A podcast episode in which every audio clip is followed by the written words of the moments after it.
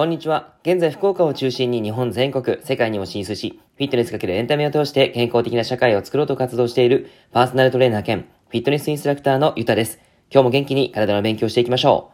う。さて今日は全粒粉と小麦粉。この2つの食材の違いとおすすめを徹底解説という内容をお話ししていきます。今日はパン好き室長のお話です。さて、全粒粉と小麦の違いというふうに言われると意外とわからないっていうことが多いんじゃないかなと思います。結論を先にお伝えしておくと、全粒粉を食べてほしいということです。その理由も含めて解説していきます。全粒粉とは、全粒粉は小麦を丸ごと粉状にしたもので、色は茶色です。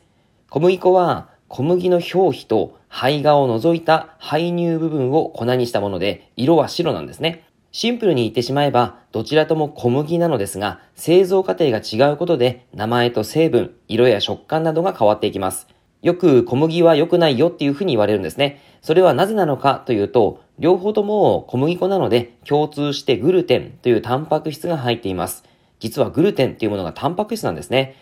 食品を美味しくしたりとか、パンを膨らませたり、もちもちにしてくれるのですが、構成成分的に粘り気が強く、網目状に絡んでいるのが特徴です。そのため、消化しづらいんですね。その消化できなかった未消化物が腸を傷つけていることが多いということが言われています。また、グルテンが体内で分解された物質は精神障害にも影響を与えるということが分かっているんですね。さらに、小麦粉は表皮と胚芽を除いているので、ビタミン B 群、ビタミン E、食物繊維などの成分が取り除かれてしまっているんです。つまり、小麦粉は全粒粉より腸を傷つけるリスクが高いということと、栄養成分が取り除かれてしまうということで、避けた方がいい食品という風になってしまうんですね。パン好きにはとても悲しいお知らせになっちゃいましたけども、ちゃんとフォローもしていきたいと思います。白い炭水化物より茶色い炭水化物を取ろうということで、茶色い炭水化物は死亡率を下げて様々な病気を予防してくれます。イギリスや北欧の国々で行われた研究を統合したデータによると、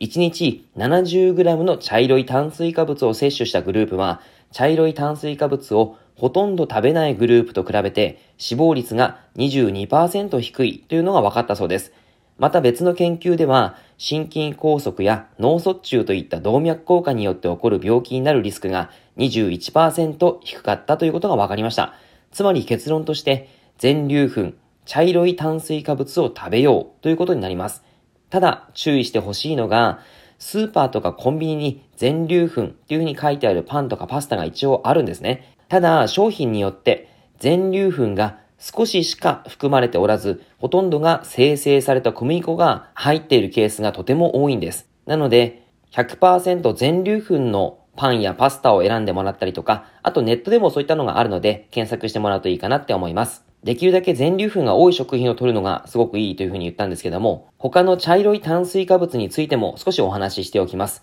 未生成の茶色い炭水化物ということで、全粒粉の他に、大麦、大津麦、ライ麦、キヌア、玄米、雑穀類、蕎麦粉、こういったものがあります。これらを食べていただくと非常にいいです。実は蕎麦粉とかも小麦粉入りのやつがあったりするので、ちゃんと100%の10割蕎麦とかを選んでいただくといいかなって思います。炭水化物が好き、パンが好きという方は、ぜひご自身の体のことを思って、全粒粉のパンを食べる機会も作ってみましょう。以上になります。内容がいいなって思えたら、周りの方にシェアしていただくととても嬉しいです。また、ニコちゃんマークやハートマーク、ねぎらいマークをしていただくと励みになります。今日も内容を聞いてくださってありがとうございました。では、良い一日を。